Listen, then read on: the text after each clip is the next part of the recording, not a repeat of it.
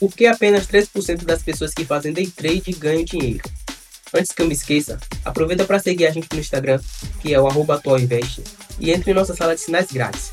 O link da sala você encontra no nosso site, atualinvest.com.br.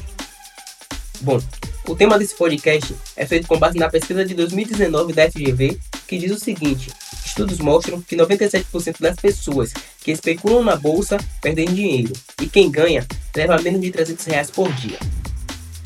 Essa pesquisa foi feita com a ajuda da base de dados da CVM, que é a Comissão de Valores Imobiliários, onde os pesquisadores acompanharam o desempenho de todos os investidores que operaram algum tipo de mini contrato entre 2002 e 2017.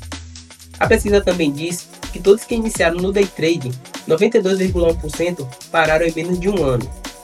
Dos que seguiram, aqueles que fizeram operações diárias por mais de 300 pregões, 97% perderam dinheiro.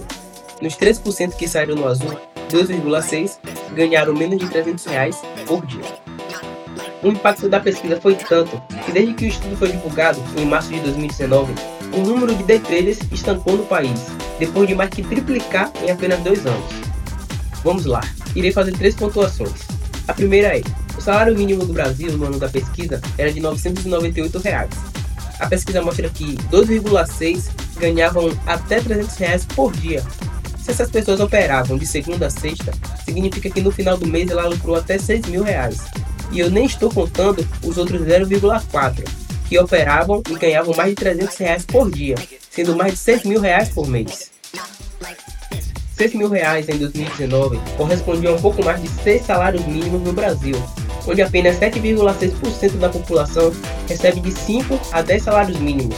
Então, um trade que faz um lucro de 300 reais por dia, ele é um excelente trade, porque ele faz parte de uma parcela muito pequena de pessoas que além de construir um salário relativamente aceitável, ele faz isso de casa, ele faz o seu próprio horário, ele não precisa se humilhar em uma empresa para manter o seu emprego.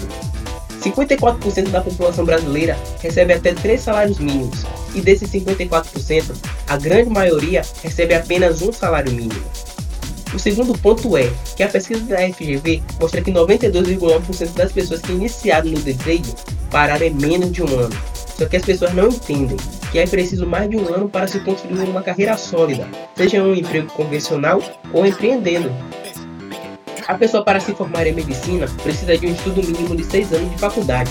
Isso porque não contei os anos de estudos para entrar na faculdade e os anos de estudos das especializações. E é por isso que menos de 0,0025% da população brasileira é formada em medicina. No Brasil, apenas 3% das pessoas investem no mercado financeiro, sendo que nos Estados Unidos, 55% de sua população faz algum tipo de investimento. No Japão, a porcentagem é de 45%. Aí você olha, o brasileiro é um dos povos que pagam mais impostos no mundo. E quem tem o menor poder aquisitivo acaba pagando proporcionalmente mais. Pessoas que muitas vezes são sobrecarregadas em suas funções trabalhistas porque muitas empresas não contratam a quantidade de profissionais suficiente para realizar o trabalho de forma sadia e as pessoas não têm a mínima noção de como gerir as suas finanças, porque esse tipo de educação no Brasil é tido como privilégio e não como ensino básico.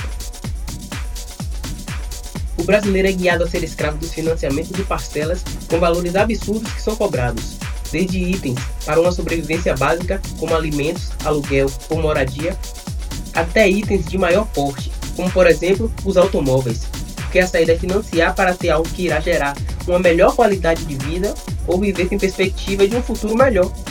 O terceiro e último ponto é que o brasileiro, quando vê uma forma de fazer o seu próprio salário, uma válvula de escape para que ele consiga ir ao supermercado e fazer as compras básicas sem precisar somar item por item para saber se irá conseguir comprar ou não, ele não quer perder mais tempo buscando estudar como funcionam os investimentos, mas ele começa a operar com uma perspectiva de aposta, porque a única coisa que ele quer é mudar a realidade de falta que ele tem, e dessa forma ele realmente irá perder dinheiro, já que as operações para ele funcionam como um, um, tipo de loteria, um jogo baseado em sorte e azar, e não em análises e gerenciamento de risco.